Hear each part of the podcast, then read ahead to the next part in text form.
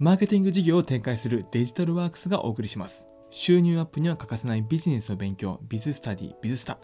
聞くだけでビジネススキルがアップするたくさんのコンテンツをシリーズでお伝えしていきます。よく聞く音声配信とポッドキャスト。違いは何と聞かれると意外と答えづらいものではないでしょうか。今回の放送ではその仕組みや違い、特徴などについてお伝えをしていきたいと思います。これを聞けば今日からあなたも自信を持って音声配信サービスについて話せるようになるはずです。それでは今日のメニューです。1つ目、音声配信プラットフォームとポッドキャストの違い。2つ目、音声配信プラットフォームの特徴。3つ目、ポッドキャストの特徴。4つ目、音声配信プラットフォームとポッドキャストの関係。こちら4つのメニューでお伝えをしていきたいと思います。まず1つ目、音声配信プラットフォームとポッドキャストの違いについてです。仮にあなたが音声配信をしたいなと思ったとします。そのための方法は大きく分けると2種類です。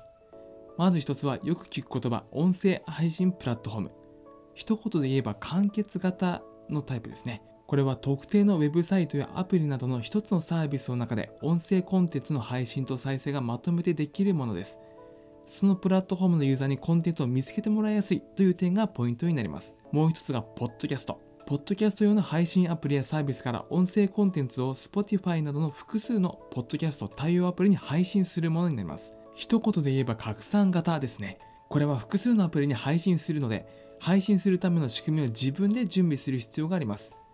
Apple Podcast、Spotify、Amazon Music などのたくさんのユーザーがいる環境や、ポッドキャスト対応アプリなどに同時に音声コンテンツを配信できる点がポイントになります。2つ目、音声配信プラットフォームの特徴。これは一つのアプリの中で音声ファイルをアップロードして、そのアプリの中で配信をします。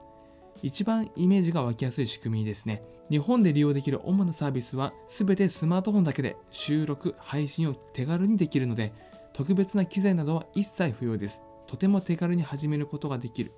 そこがポイントになります。中にはボイスチェンジャー機能やリスナーからの質問機能、課金機能などサービスによっていろいろな特徴があります。拡散型のポッドキャストよりもリスナーが SNS 投稿でシェアがしやすい点もポイントになりますね。3つ目、ポッドキャストの特徴。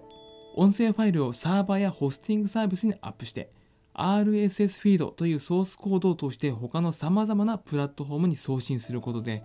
Spotify などの複数のポッドキャスト対応アプリに配信する仕組みになります。すでにたくさんのユーザーがいる環境へ配信できる点が大きなポイントです。RSS フィードからコンテンツを受け取ることができるアプリやブラウザなら、コンテンツが公開されると、RSS フィード経由で自動でコンテンツが同期され、複数のプラットフォームから聞くことができるようになります。音声コンテンツの配信技術として一般的な形ですので、世界中でユーザーが増えています。ここでは配信先の一例をお伝えしておきましょう。Apple Podcast、Spotify、Amazon Music、Google Podcast、Castbox、ラジオクラウドなどがあります。ここでライブとオンデマンドの違いにも触れておきましょう。ライブはご存知の通りリアルタイムでの配信です。よく聞くオンデマンドとは、一度配信した音声コンテンツをいつでも聞けるようにしておくことです。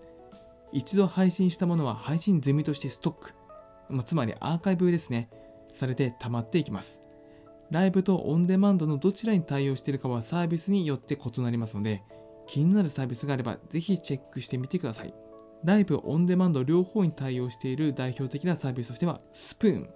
スタンド FM、ラジオトークがあります。オンデマンド対応のみのサービスは、 Voicy、himalaya、REC などがありますね。4つ目、音声配信プラットフォームとポッドキャストの関係。 Radiotalk やヒマラヤは音声配信プラットフォームでありながら、